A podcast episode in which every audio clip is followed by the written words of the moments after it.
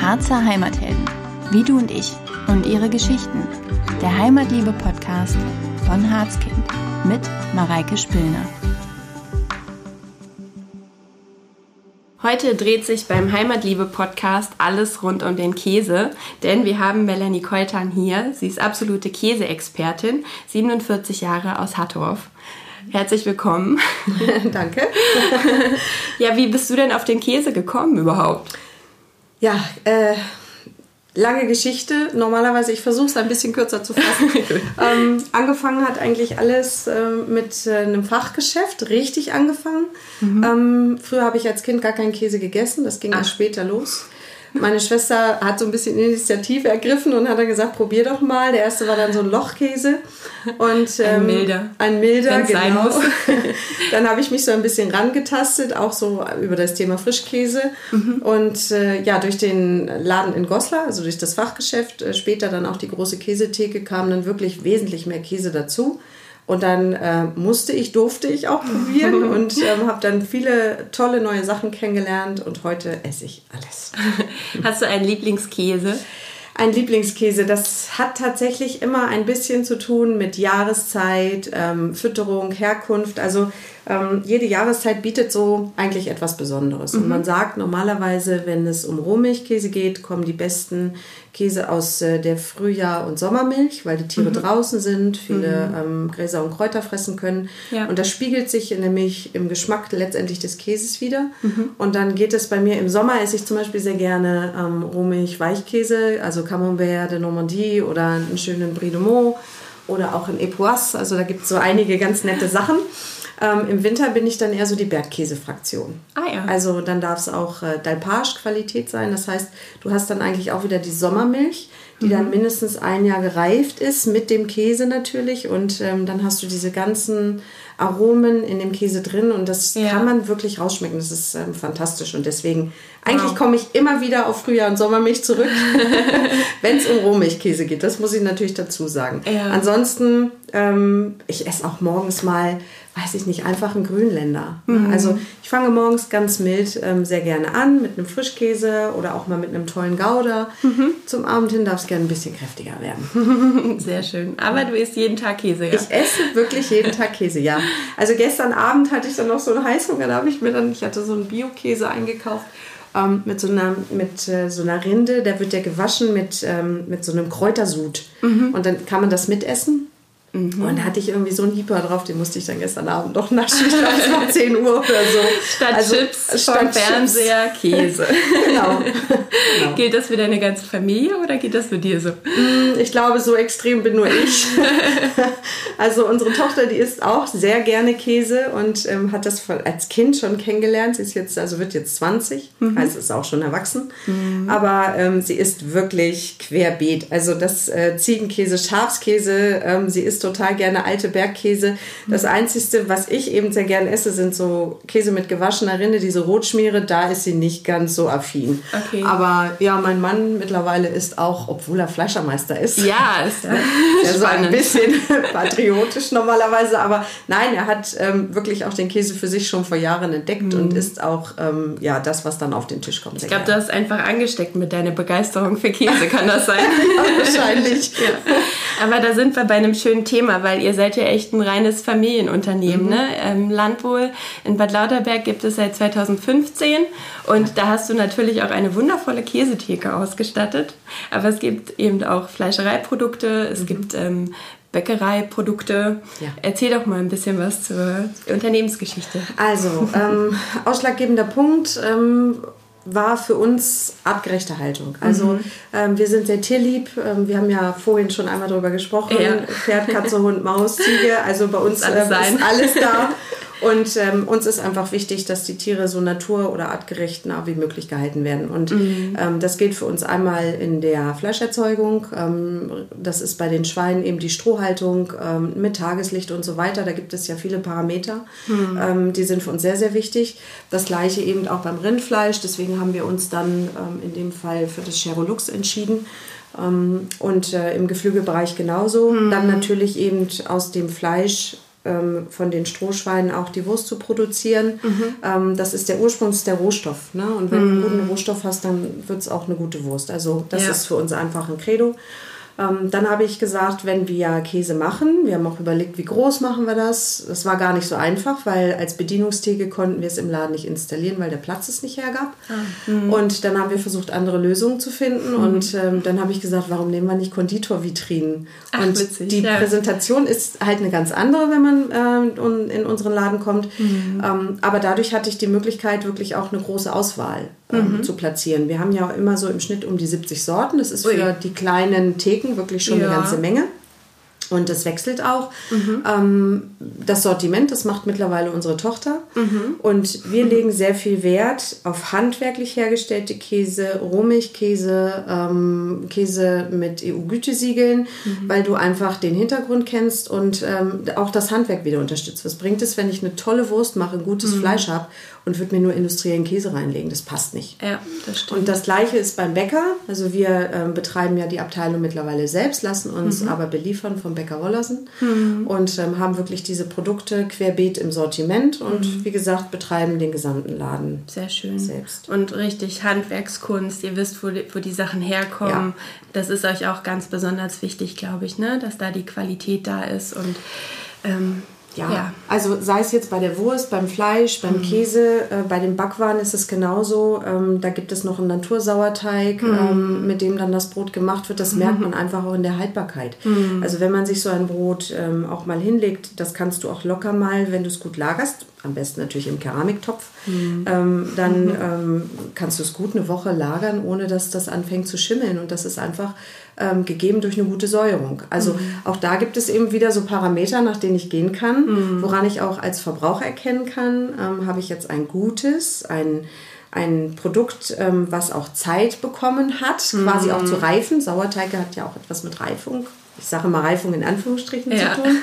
ähm, aber letztendlich, ähm, ja, kann ich das daran dann auch wieder erkennen. Und beim Käse auch. Woran erkenne ich denn einen guten Käse? Einen guten Käse erkennen. Oh, erstmal natürlich am Geschmack. ähm, er muss schmecken, das ist das Erste. Ähm, wenn ich natürlich jetzt sage, ich habe Anspruch ähm, auf Haltung, Fütterung und so weiter, dann kann ich grundsätzlich erstmal davon ausgehen, kaufe ich einen Rohmilchkäse. Ähm, kann er nicht unbedingt ähm, in Großproduktion industriell hergestellt werden. Das liegt einfach daran, die Milch ist roh. Und das heißt, sie ist äh, vor, der, vor der Herstellung nur gefiltert und wird dann tagesfrisch verarbeitet. Ja. Ähm, die Anlieferung muss zweimal am Tag erfolgen und ähm, durch die Bauern, also die meisten melken ja zweimal am Tag, immer im Abstand von zwölf Stunden und ähm, liefern die Milch an. Was zum Beispiel die Schweizer sehr gut ähm, machen. Die arbeiten dann eher genossenschaftlich, das heißt, es gibt eine Dorfkäserei, außenrum gibt es ganz viele kleine Landwirte und äh, die haben dann ihre 20 bis 50 Kühe. 50 ist schon viel in der Schweiz. Und ähm, dann gehen sie quasi ähm, wirklich zweimal am Tag frisch gemolken, bringen sie die Milch in die Dorfkäserei und die machen einmal am Tag Käse. und ähm, es ist immer schön, wenn die Abendmilch angeliefert wird, dann reift die vor, das heißt, man lässt sie in den Kesseln stehen, der Rahmen setzt sich ab. Also es ist ja nicht so wie im Tetrapack, ähm, da kennen wir das nicht, dass sich eine Rahmschicht absetzt. Ähm, Nee, das stimmt. Das Fett schwimmt das nicht darf soll oben. sie auch nicht, genau. genau. Und äh, mittlerweile gibt es sie aber wieder. Da steht dann drauf traditionell verarbeitet, nicht homogenisiert. Daran erkennt man das. Und ähm, dann reift die Milch vor, morgens schöpft man den Rahmen ab, gibt wieder die frisch angelieferte Milch dazu und macht dann auch daraus wieder Käse. Und äh, so funktioniert es. Also bei Rohmilch kann ich ähm, immer davon ausgehen, ich habe eine naturnahe Fütterung, also im Sommer Gras und im Winter Heu. Ja. Ähm, dann gibt es natürlich noch ein bisschen Mineralstoff, Getreideschrot dazu und so. Das brauchen die Rinder auch bei der Milchmenge, die sie geben. Aber ähm, das ist so der Ursprung. Ähm, ich weiß, also vielleicht muss ich zum Thema Silage einfach ein bisschen was erklären. Ähm, es gibt auch Silage, das heißt äh, vergorenes Futter. ähm, Einmal in Form von Heu, Grassilage, Maissilage. Da gibt es auch unterschiedliche Fütterungsmethoden. Die Problematik hier ist allerdings, die kann ich nicht roh verarbeiten. Weil durch die Silage Gärungsbakterien, die natürlich für die Haltbarkeit des Futters gesorgt haben, auch in die Milch kommen. Ja. Und wenn ich die nicht erhitze, hätte ich die im Käse und das würde zu Fehlern führen. Also kann ich eigentlich auch als Laie davon ausgehen, kaufe ich einen Rohmilchkäse, habe ich immer die traditionelle Haltung und Fütterung im Hintergrund. Und das ist eigentlich ein schönes Parameter. Gut zu wissen, ja. Ansonsten, ähm, wenn ein Label drauf ist, Hofkäse zum Beispiel, das ist in Deutschland der Verband für handwerkliche Milchverarbeiter im ökologischen Landbau. Das ist ein Verband. Ähm, die geben dann Siegel aus, das nennt sich dann wirklich Hofkäserei, Hofmolkerei. Kann man auch nachgucken im Internet, wenn man eingibt Milch- und Käsestraße, Deutschland. Ach, witzig. Dann findet man nach Bundesländern sortiert alle Anbieter oder alle Hofkäser quasi, die ähm, in irgendeiner Form eben die Milch, den Käse oder die Produkte verkaufen. Und ähm, hat man dieses Label, kann man auch davon ausgehen, weil da gibt es einfach gewisse Dinge, die die voraussetzen, damit man sich Hofkäserei nennen darf. Ja, Und perfekt. das heißt eigentlich eigene Kühe und die Milch wird verarbeitet zum eigenen Käse. Super, klasse. Was gibt es sonst für Unterschiede in der Herstellung? Also wenn es jetzt kein Rohmilchkäse ist? Also bei Rohmilchkäse es, geht es eigentlich mehr um ähm, das Thema, wie wird der Rohstoff bearbeitet vorher oder behandelt. Ähm, es gibt unterschiedliche Herstellungsverfahren und viele kennen das, zum Beispiel Mozzarella. Das ist ein ganz anderes Herstellungsverfahren als zum Beispiel ähm, ein klassischer Schnitt- oder Hart- oder Weichkäse. Ähm, dann gibt es noch das Cheddaring-Verfahren. Da sagt der Name schon, welcher Käse dabei rauskommt. Das ist Ja. dann der Cheddar. Und bei Mozzarella nennt man das Verfahren oder beziehungsweise es ist ein Knet- und Brühkäse oder auch Pasta Filata. Und Pasta steht dann nicht für Nudel, was wir jetzt so denken würden, weil er passt ja auch gut dazu, ähm, sondern für Teig und Filata für gezogen, also gezogener Teig. Man muss sich das einfach vorstellen, ähm, der, der, die Vorstufe für den Käse ist fertig, das nennt man Bruch. Ähm, das wird mit heißem Wasser übergossen und dann quasi zieht sich das Eiweiß zusammen. Und deswegen hat so ein Mozzarella, wenn man den einfach nur mal durchbricht, so eine faserige Form. Der hat eine ganz andere Struktur als Ja. zum Beispiel ein Gouda. Und ähm, der Vorteil ist, da das Eiweiß äh, schon geronnen ist, sind natürlich die Inhaltsstoffe gebunden. Und wenn ich einen Mozzarella zum Überbacken nehme, dann fettet der nicht so aus wie ein Gouda. Und deswegen nehmen die Italiener Mozzarella gern für Pizza. Ne, man hat einfach ähm, nicht diese, dieses Fett, was dann unten in den Teig reingeht. ja. Und ähm, da hätten wir zum Beispiel einen Unterschied in der Herstellung. Ähnlich wird der Halloumi-Käse gemacht. Ich glaube, er ist mittlerweile auch recht bekannt. Ähm, der zyprische, ähm, er hat jetzt auch es wirklich geschafft, er bekommt das EU-Gütesiegel, also Ui. ist äh, geschützte Ursprungsbezeichnung. Und der wird ähnlich hergestellt ähm, wie ein Mozzarella, also es ist auch eine Art Knet- und Brühkäse. Und äh, ja, wie gesagt, alle anderen Käse werden ähm, ohne Überbrühen hergestellt. Das heißt, man verarbeitet ähm, den Käsebruch nicht mit heißer Molke oder heißem Wasser, sondern man, man füllt ihn ab, presst und formt ihn eventuell und reift ihn dann. Ne? Also da gibt es wirklich Unterschiede. Ähm, schön wäre es, wenn ich jetzt ein Bild zeigen könnte. Ist ja, Ja, einen Podcast ein bisschen schwierig. Ja. Aber ja, das sind so eigentlich unterschiedliche Herstellungsweisen. Ja, spannend. Wie ist es mit dem Harzkäse? Ah, ja. wir nachgedacht. Wo wir so auch im Harz sind, dachte ich, frage ich Ja, mal. Oh, ich esse den so gerne. Also ähm, übrigens haben wir den auch im Laden ähm, so ein bisschen regional. Also er kommt aus dem Raum Einbeck. Ah, Und man schmeckt wirklich unterschiedlich. Ich kann einfach nur sagen, einfach mal einen ähm, industriell hergestellten holen aus dem Supermarkt, den anderen dazu nehmen und mal beide gegeneinander verkosten. Okay. Weil man merkt Unterschiede nur, wenn man sie vergleicht. Ähm, übrigens auch bei der Milch so. Also mal eine richtig frische, gerne auch eine Demeter Biomilch kaufen aus der Flasche, vorher schütteln, weil der Rahmen ist oben drauf, ganz wichtig. und dann einfach meine Haarmilch nehmen. Und dann schmeckt man mal, wie eigentlich frische Milch schmecken muss. ne? Also das nur dazu. Okay, Harzkäse.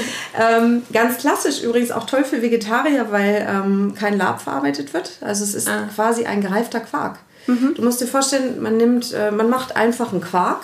Also man säuert die Milch, das ist ja nur mit Hilfe von Milchsäurebakterien Ja.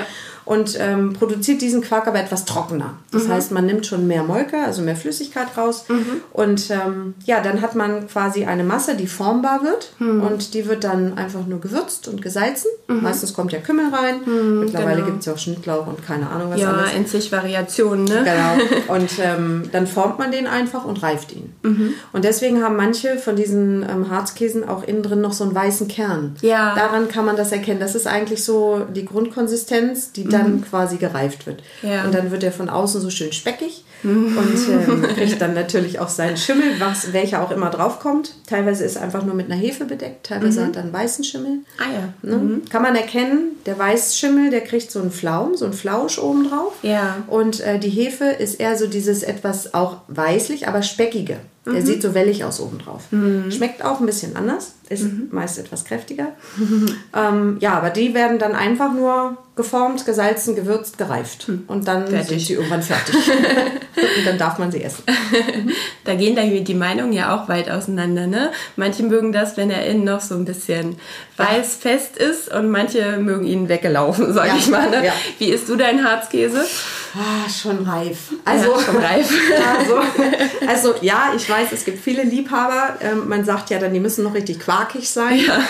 Ähm, aber ja, dann sind sie mir einfach noch ähm, zu trocken. Also Mhm. das fühlt sich halt so sehr pulverig an im Mund. Das ist halt einfach eine Konsistenz, die ich dann nicht ganz so gerne mag. Okay. Und der Geschmack kommt mit der Reifung. Also Mhm. richtig schön kräftig. Ähm, er darf gerne durchgereift sein, ja. Ja, Und er okay. darf auch ordentlich äh, die Nase beanspruchen. Das gerne. Ja, das wäre jetzt meine Frage gewes- gewesen. Mit dem Reifen kommt ja dann aus würde der Geruch Ja, ne?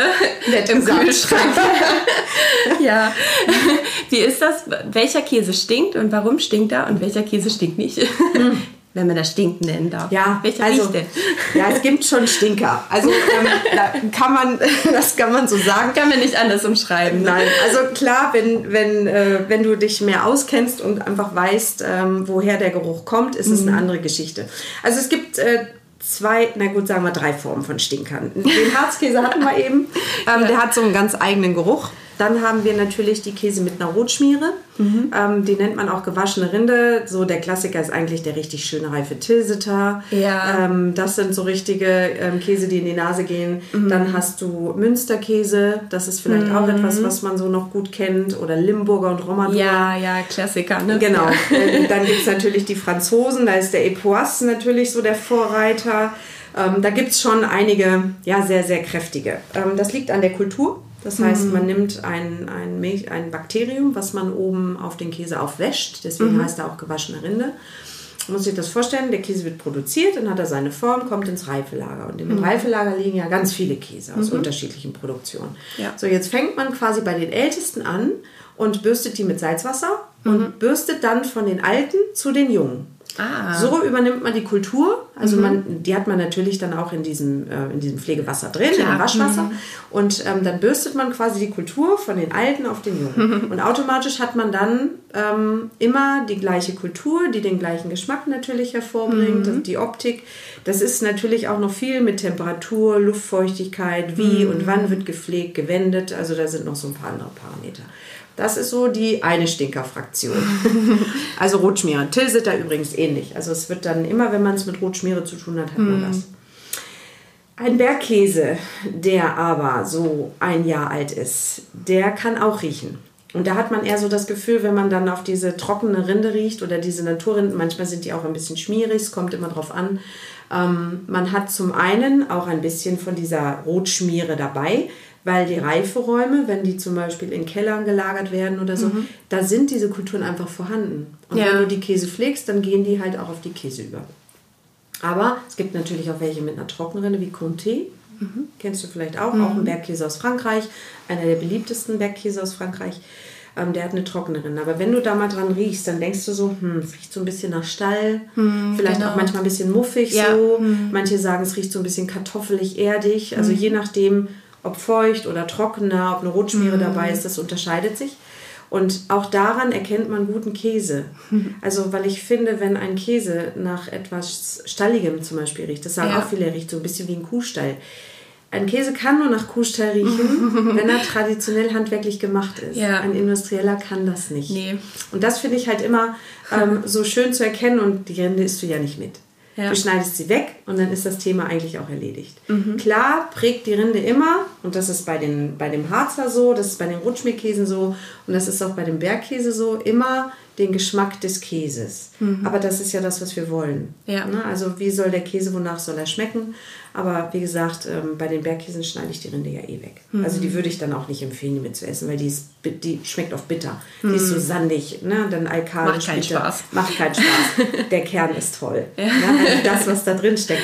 Ich sage immer gerne, das ist wie bei so einem Bonbon. Ne? Früher gab es immer diese Werbung mit dem, mit dem Wert das Echte, wenn der kleine Junge beim Opa Ja, auf dem Schoß saß ne? und hat dieses tolle Bonbon ausgepackt. Und die tolle Verpackung gibt dann das Preis, was im Innern steckt. Ne?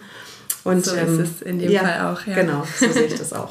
Schön. Strahlendes Grinsen von dir. Man merkt richtig, wie du in deinem Element bist beim Thema Käse. Richtig schön. Du hast jetzt viel von der Rinde gesprochen. Es gibt auch Fälle, wo man sie mitessen kann, oder? Ja, also grundsätzlich ähm, sage ich immer, Naturrinden oder natürliche Rinden sind immer erstmal essbar. Ähm, Verbraucher können das gut erkennen im, äh, bei der Deklaration. Das heißt, ähm, alles, was ich auch SB verpackt kaufe oder auch im Fachgeschäft kaufe, da stehen Schilder. Und wenn eine Rinde nicht essbar ist, muss es deklariert werden. Ah, okay. Das heißt, findest du keine Angabe zum Thema Rinde, egal wo du jetzt, was du kaufst, ähm, dann ist kann sie ich sie essbar. Genau, und dann ist es einfach eine Geschmackssache. Ne? Also ähm, bei so einem Bergkäse hättest du auch eine natürliche Rinde, wie beim Comté. Ähm, da wirst du auch keine Angabe zur Rinde finden, weil sie wäre essbar. Aber wie gesagt, ich gehe immer hin und sage, ähm, ich empfehle sie dann nicht unbedingt mitzuessen, weil es wäre schade um den schönen Käse, der dann drin steckt. Ja. Ne? Also es ist dann eigentlich, du musst auch eine Rinde so ein bisschen sehen wie eine Verpackung bei so älteren Käsen. Es ist eine natürliche Verpackung, die das Innere schützt. Und ähm, letztendlich, wenn der Käse dann wirklich, ich bin ein, ein Käsefan für mindestens ein Jahr gereifte Bergkäse. Es gibt auch jüngere. Ne? Also wenn du einen, welchen nehmen wir denn einfach mal? Es gibt zum Beispiel im Moment ähm, diese Trendkäse. Die haben von außen Blüten drauf, diese Wildblumenkäse Ja, ja, und so. sieht man ganz häufig. Mhm. Äh, da kannst du alles mitessen. Weil die sind so jung. Ja. Ähm, dass das quasi noch nicht dieses Bittere und so weiter Mhm, äh, mitbringt. hat, ne? Genau.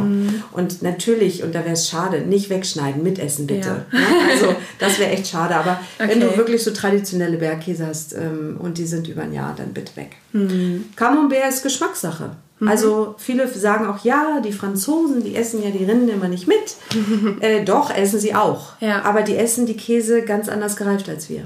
Ah, okay. Und ähm, du hast einfach, wenn du einen Camembert in Frankreich isst, dann ist der immer auf den Punkt gereift. Also die würden niemals einen Käse mit so einem quakigen Kern noch essen, sondern da muss der wirklich affin, affineur sein. Also er muss auf den Punkt gereift sein. Und ähm, dann hast du oft Ammoniak, auch ähm, auf der Rinde. Ne? Durch Eiweißabbau entsteht eben Ammoniak und das kann unangenehm sein. Und deswegen schneiden die Franzosen in dem Fall dann die Rinde weg. Ja. Und das war es eigentlich schon. Also man kann sie mitessen. Ich probiere sie immer erstmal. Ja. Und wenn sie mir schmeckt, esse ich sie mit. Ist sie mir zu scharf, zu stark oder Ja. zu bitter, Legst sie beiseite. dann kommt der Deckel ab und dann wird ausgelöffelt. Ah, sehr gut. ähm, du hast gesagt, über 70 Käsesorten habt ihr bei euch im, im Geschäft, Mhm. Ja. im Laden. Wo kommen die denn alle so her? Ganz Europa. Und Mhm. es wechselt. Also ähm, die Käsekultur, ähm, ich, kann, ich muss vielleicht mal ein bisschen auf Geschichte eingehen. Also Mhm. ursprünglich kommt der Käse ähm, aus Mesopotamien, Vorderasien, fruchtbare Halbmond, sagte man auch. Ähm, also ähm, eine ganz andere Ecke, nicht auf jeden Fall aus Europa oder wie viele denken würden aus Frankreich oder der Schweiz. Ja, genau. Ähm, das ist eine ganz andere Kultur gewesen ähm, und die Entwicklung hat dort begonnen, sich über den Mittelmeerraum verbreitet und ist dann über den Mittelmeerraum natürlich europäisch ähm, weitergewandert. Ich spreche jetzt einfach mal von Europa. Ähm, ist dann quasi vom Süden her in den Norden vorgedrungen und ähm, ja, deswegen sind auch so wie Frankreich zum Beispiel, Italien, ne? Griechenland hat auch unheimlich viele geschützte Käse, nur keiner weiß das. so, Ja, ne? stimmt. Viel handwerklich, viel bäuerlich und ähm, Schön. Von dort ist es dann zu uns hochgeschwappt und deswegen ist Käseherstellung etwas Europäisches hauptsächlich. Also das, was man auch in Amerika isst oder so, das sind ähm, Rezepturen, die irgendwann mal durch die Europäer dorthin gebracht wurden, wie zum Beispiel die Spanier. Ja, und ähm, deswegen also Käse hauptsächlich aus den europäischen Ländern. Frankreich, Spanien, Italien, Schweiz, Österreich, ähm, natürlich auch oben ein bisschen, ähm, ein bisschen Norwegen. Also du hast immer mal das, die Karamellkäse, ne? die Ja. eine ganz andere Art der Käseherstellung nochmal dabei. ähm, also das geht so quer rüber, die Niederlande. Mhm, natürlich. Ähm, aber wir haben auch ein bisschen Amerika dabei.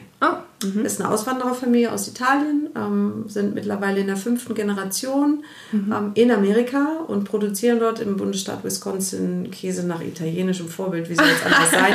Deswegen heißt auch Bella Vitano. also, aus den USA. Okay. Aus den USA, genau. Aber ähm, haben den World Cheese Award gewonnen mit, ihrer, mhm. mit ihrem Käse, also eine der größten Auszeichnungen. Und äh, interessant ist, das ist halt so dieses typisch italienische, wenn du ähm, Italiener oder auch spanische Käse siehst, die sind gerne affiniert, das heißt, sie sind veredelt, mhm. nicht innen, sondern außen. Mhm. Ähm, sie reiben sie mit Olivenöl ein oder mit Kräutern, dann wird geräuchert ähm, ah. oder sie tunken sie nochmal in heiße Molke, schließen den Käse damit ab. Also mhm. ähm, auch oder eine Besonderheit. Erdig, mhm. genau. Sie wickeln sie mit Stroh und Heu ein, dann kommen die in Leinsäcke, werden in der Erde verbuddelt. Also da mhm. gibt es ganz, ganz tolle Sachen. und ich finde, da kommt das auch wieder durch bei diesem amerikanischen Käse. Also ja. die machen ganz viel. Den bekanntesten, den wahrscheinlich auch viele Kunden bei uns im Laden kennen werden, ist der Espresso. Mhm. Also Espresso ist natürlich wieder, wir sind schon ja. wieder in Italien. ähm, aber sie machen auch viel mit zum Beispiel Chipotle, ist einer, den ich sehr gerne mag, mit geräuchertem Chili. Mhm. Was ist das? Oder mit Whisky. Oh. Ähm, das geht dann mehr in Richtung Amerika. Mm. Dann hast du, ähm, der, der witzigste ist eigentlich der Peppermint, der ist pink von außen. Ach. Diese Pfefferminzbonbons äh, stoßen sie dann quasi kaputt und machen das wie ein Mantel auf den Käse drauf. Also Ach, das ist ja witzig. Die Kombi ist ganz interessant. okay. ähm, und entstanden mal, so ist die Geschichte, zum Käse gehört ja immer so eine kleine Geschichte. Ja. Ähm, der Inhaber der Käserei hat irgendwie zu Weihnachten so eine riesen Packung Pfefferminzbonbons geschenkt bekommen und hat die seinen Mitarbeitern ähm, quasi ge gebracht und hat sie hingestellt und hat gesagt, macht was draus. Hm. Und die haben verstanden, sie sollen mit dem Käse, mit dem was, Käse draus machen. was machen. und haben dann quasi den Käse ummantelt. Also das ist die Geschichte dazu. ja. Ähm, und so ist War ja anscheinend nicht so schlecht, ne? Ja. Also in Amerika tatsächlich, glaube ich, beliebter als bei uns, weil mhm. ähm, viele schon sagen, ey, Pfefferminzbonbon und Käse. was soll das? Was soll das? Genau. ähm, aber die Kombi ist schon interessant. Ah, da gibt's, also es gibt noch mehr. Es gibt noch mit Mellow, mit äh, Raspberry, also mit Himbeerbier, mit belgischem Bier und und und. Also sie veredeln gerne ähm, viel von außen. Imposant. Ja, genau. Mhm.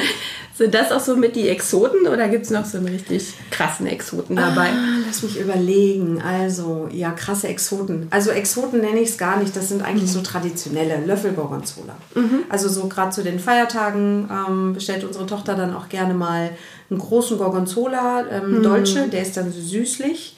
Und den muss man wirklich mit einem Teigschaber aus ah, dieser Form rausnehmen. Schön, ja. Der hat dann so seine, ich glaube, sechs Kilo. Also wow. das ist schon ordentlich. Ja.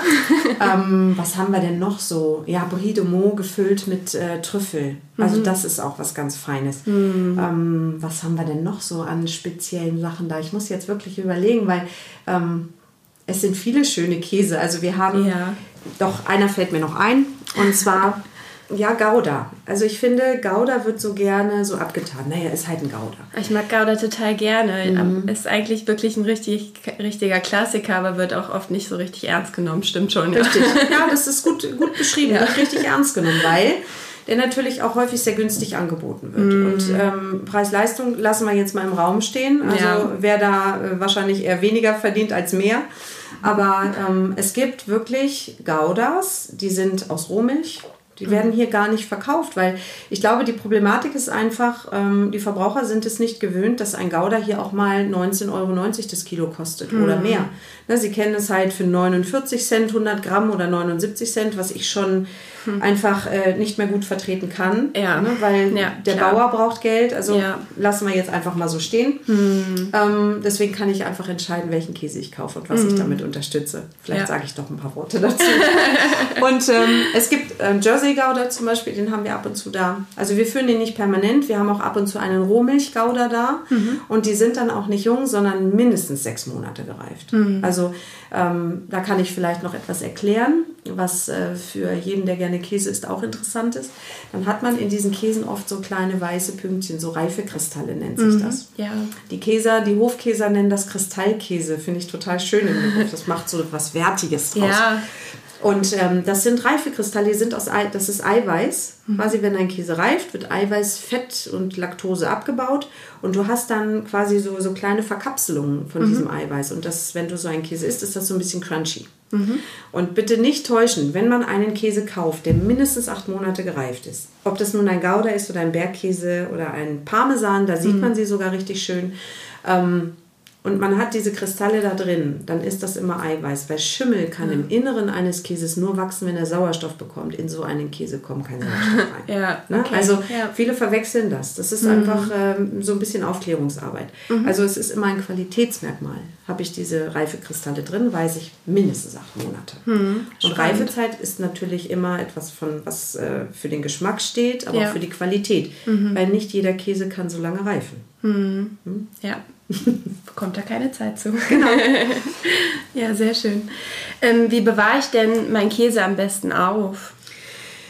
Unterschiedlich. Also Mhm. bitte ähm, gerne einfach in dem Papier lassen, wo drin eingepackt wird. Ob Mhm. ich nun an einer, an, im Supermarkt an der Käsetheke kaufe, die mittlerweile ja auch wirklich gut sortiert sind, oder bei uns. Also meistens kriegt man ein passendes Käsepapier Ja. Mhm. und einfach wirklich den Käse dort drin lassen. Dann kann man ihn mit diesem Papier und auch unterschiedliche Sorten kannst du einfach in eine Tupperschüssel tun, wenn du Mhm. magst. Ne? Wenn du natürlich eine Käseglocke hast, kannst du sie auch da drunter packen, aber immer im Papier lassen. Mhm, okay. Weil sonst nimmt der eine Käse von dem anderen den Geschmack an, aber auch die Kulturen. Das heißt, es schimmelt dir alles zu. Hast du einen Camembert neben dem Bergkäse liegen, dann wird der Bergkäse auch Schimmel bekommen. Hast du einen Blauschimmelkäse mit drin liegen, dann werden alle diesen Blauschimmel bekommen. Und deswegen ist es einmal wichtig, im eigenen Papier lassen, dann dürfen sie zusammen in eine Box oder in eine Schublade oder wo auch immer du sie reintun möchtest. Die darf auch verschlossen sein, das ist überhaupt nicht schlimm, dann riecht der Kühlschrank auch nicht so, wenn man wirklich gerne kräftig ist. Das Ja. wäre so bei mir der Fall. ähm, aber ähm, so kann man sie quasi lagern. Und wenn man große Stücke kauft, würde ich einfach im Fachgeschäft nochmal nachfragen. Die geben auch gerne nochmal Papier mit, ein frisches. Ja. Dass man einfach die Möglichkeit hat, das mal umzupacken. Nochmal zu wechseln. Genau. Ah, okay. Und beim Schneiden bitte genauso darauf achten. Jeder Käse hat sein eigenes Papier und jeder Käse bekommt bitte auch sein eigenes Messer. Weil wenn ich okay. natürlich mit meinem Messer Camembert schneide und gehe dann Ja. wieder an den Gouda, Macht Sinn, okay. die Kultur auch da wieder dran. Ich sehe Ja. die noch nicht, aber die sagt, ey, ist ich habe Käse und ich habe Sauerstoff und dann Ich legt darf die mich los. verbreiten. Genau. Okay, macht Sinn, ja. Aber schön, dass wir darüber gesprochen haben. Also so bekommt man mal die Tipps von der Expertin. Apropos Expertin, du ähm, bist ja jetzt auch gar nicht mehr so häufig im Laden anzutreffen. Du bist ja ganz woanders unterwegs. Erzähl doch mal, was du alles so...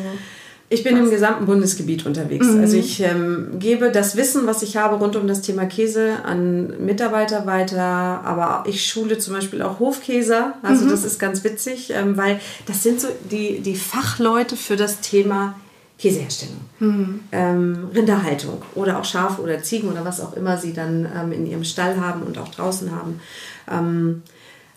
Aber im Bundesgebiet und auch ein bisschen über die Grenzen hinaus, das heißt auch Österreich, Schweiz. Ich war auch schon in Polen und Tschechien. Da habe ich dann mit Dolmetschern gearbeitet, weil auch da hat man so das Thema Käse für sich entdeckt. Und ähm, ja, aber hauptsächlich, wie gesagt, wenn ich hier so um den Pott von uns bleiben kann, sage ich immer 300 Kilometer in jede Richtung.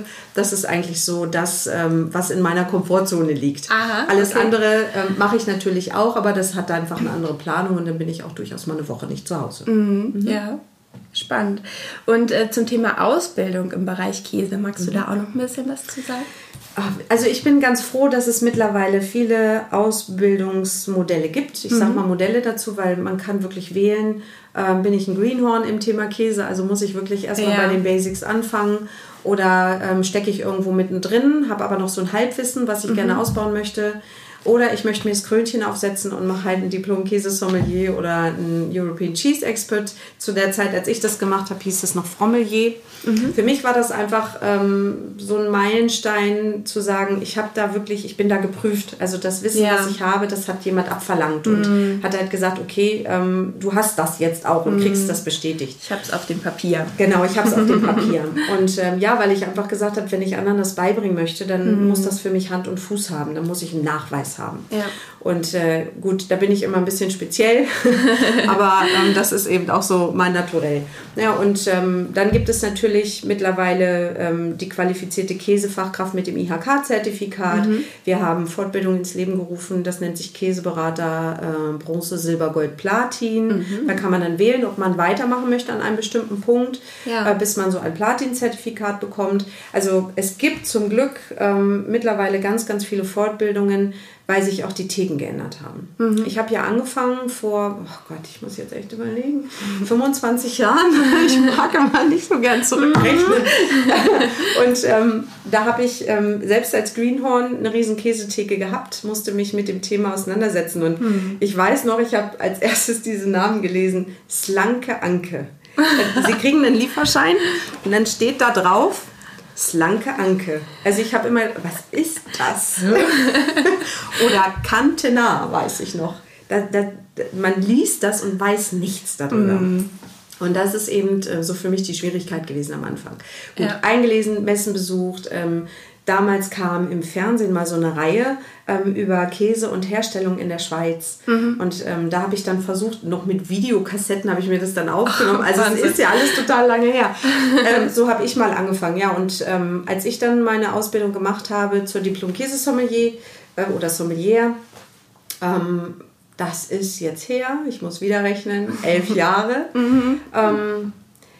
Habe ich mit dem Wirtschaftsförderungsinstitut in Österreich gesprochen und habe gesagt, Mensch, das ist eine tolle Ausbildung. Mhm. Ähm, warum nehmen wir nicht einfach dieses Paket und machen das in Deutschland? Ja. Und das war eigentlich so diese Initiative für mehr Fortbildung, weil bis zu dem Zeitpunkt gab es wirklich nur ähm, so Seminare, die waren dann einen halben Tag oder also die mhm. gingen dann, was weiß ich, von 9 bis, bis äh, 14, 16 Uhr oder 14 Uhr. Und okay. äh, dann hast du ein bisschen was über Basics gelernt, ein bisschen Schnitttechniken, ein ähm, bisschen was über Milch. Aber ja, nichts wirklich, wo du sagen kannst, das ist jetzt für die Beratung der Kunden auch wertvoll. Mm. Das war eigentlich mehr so, ich verstehe Käse. Ja. So ein bisschen von der Herstellung. So die Basics. Genau. Mm. Und mit dem, ähm, dass wir dann diese Fortbildung quasi hier gestartet haben, ich habe ja dann erst den Frommelier dann gemacht, äh, danach den Diplom-Käse-Sommelier gleich ein halbes Jahr äh, später drangehangen. Mhm. Und ähm, dann haben wir diese Fortbildung nach Deutschland geholt, haben auch den Frommelier zum European Cheese Expert gemacht, haben mhm. die Fortbildung auch nochmal von den Inhalten wieder angepasst. Also das wow. ist so ein stetiger Wandel. Mhm. Ähm, jetzt fängt der nächste Kurs im Juni an mhm. und ähm, mittlerweile habe ich auch die Kursleitung in Hannover. Also ab nächstem Jahr wird es den Kurs auch nur noch in Hannover im Europäischen Käsezentrum geben. Das ist ein ah. Museum. Mhm. Und ähm, da richten wir diese Fortbildungen aus, auch die IHK-Fortbildungen und so weiter. Mhm. Und es hat sich wirklich in den letzten zehn Jahren extrem viel getan, mhm. weil die Nachfrage der Kunden auch da ist. Sie, wir sind mehr gereist, äh, wir wollen einfach mehr Kulinarik kennenlernen. Mhm. Was bieten die Länder? Und Käse gehört nun mal dazu. Das stimmt. Und ja. deswegen haben die Theken aufgerüstet, haben viel mehr Käse. So, aber jetzt habe ich ganz, ganz viele tolle Sorten, aber das. Wissen dazu ja, das war noch nicht so da. Niveau. Genau. Mhm. Und jetzt ähm, ist halt die Möglichkeit wirklich für alle da, ja. das Wissen tatsächlich auch sich zu holen und an Fortbildungen teilzunehmen und sich ein Schön. Krönchen aufzusetzen. Wow, und da habt ihr was Tolles geschaffen. Ja, ja klasse. Genau. Und Initiator dieser Fortbildung, also für die IHK, war damals die Firma Rufisch und Zuck. Mhm. Ähm, die sind sehr engagiert, was das Thema natürlich angeht, weil sie ja äh, bundesweit ihre, ihre Kunden auch haben mhm. und immer wieder auch die Nachfragen sind. Und ja, letztendlich ist das Europäische Käsezentrum auch dort angegliedert. Es ist zwar autark für sich, mhm. aber ähm, letztendlich für Veranstaltungen, also von Seminaren, die da ganz äh, klassisch stattfinden, nicht nur im Käsebereich. Also es mhm. gibt da zum Beispiel auch das Weinkennerdiplom ah. oder ähm, es gibt was zum Thema Persönlichkeitsentwicklung mhm. ne, oder Mitarbeiterführung. Also es geht in mhm. alle Richtungen. Und alles, was irgendwie, wenn ich auch mit Käse arbeite, natürlich mhm. gebraucht wird. Und ähm, ja, letztendlich haben die das auch so ein bisschen mit angeschoben und ich durfte dann quasi die Thematik und äh, die, die Blöcke ausarbeiten, letztendlich mhm. auch den Abschlusstest ähm, und wie das Ganze dann stattfinden soll. Mhm. Wow, mhm. spannend, ja. Du bist ja echt vielseitig unterwegs, ne? Ja. Ähm, wie, auch online oder? Ähm, ja. ja? Mhm. Ich habe jetzt gerade, ähm, wir haben ja vorhin gesprochen mit mhm. den Interviews und so weiter. Ja. Ähm, ich habe jetzt äh, in der nächsten Woche auch wieder ein Online-Tasting. Mhm. Das hat sich durch Corona entwickelt. Vorher gab es das nicht. Ja. Ähm, dann habe ich, also ich bin dann auch so gewesen, also kann ich ja ganz ehrlich drüber sprechen, so, oh nee, online mit Käse, wie soll das funktionieren? Und, ja. Ähm, ja, dann habe ich es dann doch irgendwie mal ausprobiert, weil natürlich auch ein Kunde sagt, wir würden das Seminar gerne durchführen, trotz Corona. Mhm. Und ähm, wie sieht das aus, Frau Keutern? Können wir das online machen? Hm. Hm. Käse ja. online. Käse online. Okay, dann es ist Mordsvorarbeit. Also man muss mhm. wirklich, äh, weil gerade wenn man Tastings macht, ja. ähm, ich muss an einem Standort die Käse kaufen, muss die alle portionieren. Dann muss ich die so verpacken, dass die auch ordentlich beim Kunden dann ankommen. Mhm. Ähm, dann natürlich die, ich sag mal, von äh, den Eisakkus dazu. Dann muss ich den Wein aussuchen. Also ja. es ist schon, dann muss das bei jedem auch pünktlich ankommen. Dass mhm. wenn wir sagen, wir treffen uns Donnerstagabend 18 Uhr via Internet, ähm, dann muss jeder sein Päckchen haben. Mhm. Dann muss eine Anleitung dazu. Ähm, ja. Wie hat er den Käse zu lagern? Wann muss er den jetzt für das Tasting aus dem Kühlschrank mhm. nehmen? Äh, welches Baguette soll er sich dazu holen? Weil das kann ich nicht verschicken. ähm, und äh, dann muss er sich das quasi, oder sie, er, sie, sich das aufbauen im mhm. Uhrzeigersinn, nach Gaumenlogik. Also es ist schon ein bisschen aufwendiger, als wenn mhm. man das ähm, in Präsenz macht. Vis-à-vis macht, ja. Genau. Aber es geht auch. Es geht und es macht auch Mordspaß und es ist so witzig, ja. weil man sieht die ganzen Leute dann auf dem Bildschirm und äh, wie sie dann genießen und wie sie Fragen mhm. stellen. Und interessanterweise funktioniert auch ähm, die Kommunikation gut, mhm. weil sie sich alle sehen können. Und ja. wir machen vorher einfach kleine Regeln fest, wo mhm. ich sage, ähm, wenn jemand eine Frage hat, ähm, entweder Hand hält er irgendwas hoch mhm. oder Hand hoch oder wie auch immer oder kurz über den Chat was reinschreiben. Ähm, ich habe es gerne, wenn alle da sind, also wenn keiner die Kamera ausmacht. Mhm. Mikro kann man ausmachen. Ja. Aber ich möchte schon die Leute sehen. Das ist wichtig. Ja. Und äh, ja, es funktioniert. Funktioniert sogar gut. Ja, so ändert sich das, ne? Ja. Flexibel bleiben, ja. ja. Dann geht das auch alles. Ja, super. Ähm, du bist ja aber auch so ein richtiges Harzkind, ne? Mhm. Was verbindet dich denn mit dem Harz? Was verbindet mich mit dem Harz? Also erstmal für mich steht Harz immer für Wald. Hm. Viel Wald. Im Moment ist es ja leider ein bisschen traurig, wenn man so durchfährt, wie sich dann doch die Landschaft verändert hat. Ähm, ich habe sogar mal, das ist ganz witzig, ich glaube, das habe ich noch nie drüber gesprochen. Ich habe mal Harzrundfahrten gemacht und Stadtführungen. Ach, ja, witzig. Ähm, das war so nach meiner Ausbildung. Ähm, ich habe ich hab, äh, Industriekauffrau gelernt und irgendwie war das nicht so richtig meins. Und dann habe mhm. ich mich so ein bisschen durchgetestet durch verschiedene Jobs und bin dann irgendwann im Hotel gelandet und äh, der Inhaber hat dann äh, gesagt, Mensch, ob ich nicht Lust hätte, sowas zu machen. Hm. Und ich dachte, gut, ja, liest dich ein. Und dann habe ich ähm, Stadtführungen gemacht in Wernigerode und in Quedlinburg hm. und bin mit den Leuten zur Rosttrappe gefahren und also äh, habe dann eben die ganzen Geschichten dazu erzählt. Also du musst dir vorstellen, ich stand vorne im Bus ähm, habe dieses Schirm gehabt mit dem Tuch um. so das typische Bild. die Leute versammelt und dann bin ich mit denen gemeinsam eben, äh, wenn wir dann angekommen sind, los. Wir sind auch mit der, mit der Schmalspurbahn gefahren, mhm. ne? also ähm, solche Sachen. Und ich glaube, das steht für mich ähm, einmal für den Harz, dann was, was für mich auch immer so ähm, den Harz ausmacht, ist äh, das Thema Kaiserpfalz, also mhm. die Geschichte auch, die dahinter steckt mit den ganzen Ärzten, Fürsten und so weiter. Ich bin eben sehr geschichtlich interessiert ja. und ähm, das ist eigentlich so für mich Harz. Ansonsten, ich bin nicht so der mhm. Wandervogel, hm, muss ich ganz ehrlich gestehen. ähm, wir teilen ja nun mal einen Sport, das weißt du ja. ja. Also ich äh, bin dann eher gerne mit den Pferden unterwegs und es ist ja dann auch mehr so der Harzrand, ne, wo ich dann bin. Ja, das mhm. stimmt. Ja, kann ich aber gut nachempfinden, obwohl ich auch gerne wandere. Ähm, gibt es aber vielleicht, wenn du doch thematisch da so gut äh, im Thema bist, mhm. vielleicht wäre es ja mal Zeit für eine Käsewanderung oder Käse, Käseführung durch den Harz. Witzige Hat, Idee. Also ja. könnte man definitiv mal, ja, Fällt also, mir gerade so ein. Ja, finde ich total toll. Hat der Harz vielleicht noch mehr zu bieten als Harzkäse? Bestimmt, oder? Käsetechnisch? Es gibt, ja, es gibt, ein, es gibt ein paar kleine Hersteller, allerdings auch, du musst dir das einfach vorstellen, die sind mehr am Rand unterwegs, weil wir haben einfach im Harz nicht so die Weideflächen. Hm, Na, ja, also wir stimmt. sind eher äh, dieser Wirtschaftswald hm. und äh, nicht so ähm, Struktur von, von, ich sag mal, Ackerbau, Viehzucht, Weideflächen. Hm. Das findest du eher am Rand, also wenn ja. du in die Ausläufer gehst, in jegliche Richtung. Mhm. Und deswegen, wir haben also Richtung Eichsfeld, Landeshausen zum Beispiel, also wir haben ein paar ganz nette ähm, mhm. Käsereien auch drumherum. Aber ja, warum nicht? Das kann man ja gut mit einbeziehen. Mhm. Das ist ja auch so ein bisschen die Region. Das Eben, ist ja nicht genau. weit weg. Ja, ist ja mhm. alles drumherum. Mhm. Ja. Gibt es etwas, was du dir für den Harz noch wünschst? Was wünsche ich mir für den Harz? Ja, schade. Also ich, ähm, ich glaube, dass, ich weiß nicht, ob wir das noch wieder miterleben, diese ganze Aufforstung. Mhm. Also zwei Dinge. Einmal, ähm, dass es so erhalten werden kann, was, den, was der Ursprung ist, also was den Harz letztendlich auch ausmacht.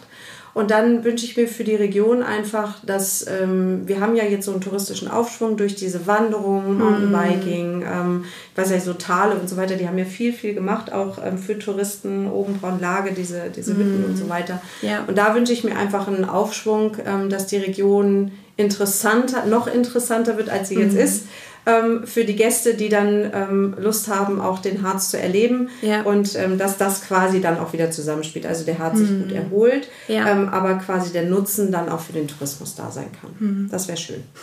schön. Vielen lieben Dank für das Interview. Sehr gerne, ich danke. Hat dir der heutige Podcast gefallen? Dann teile ihn gern mit Familie und Freunden und abonniere uns. Wir sind auch auf Instagram unter Harzkind Agentur und Harzkind Shop zu finden und freuen uns über dein Feedback. Hab eine schöne Zeit. Bis demnächst. Deine Mareike.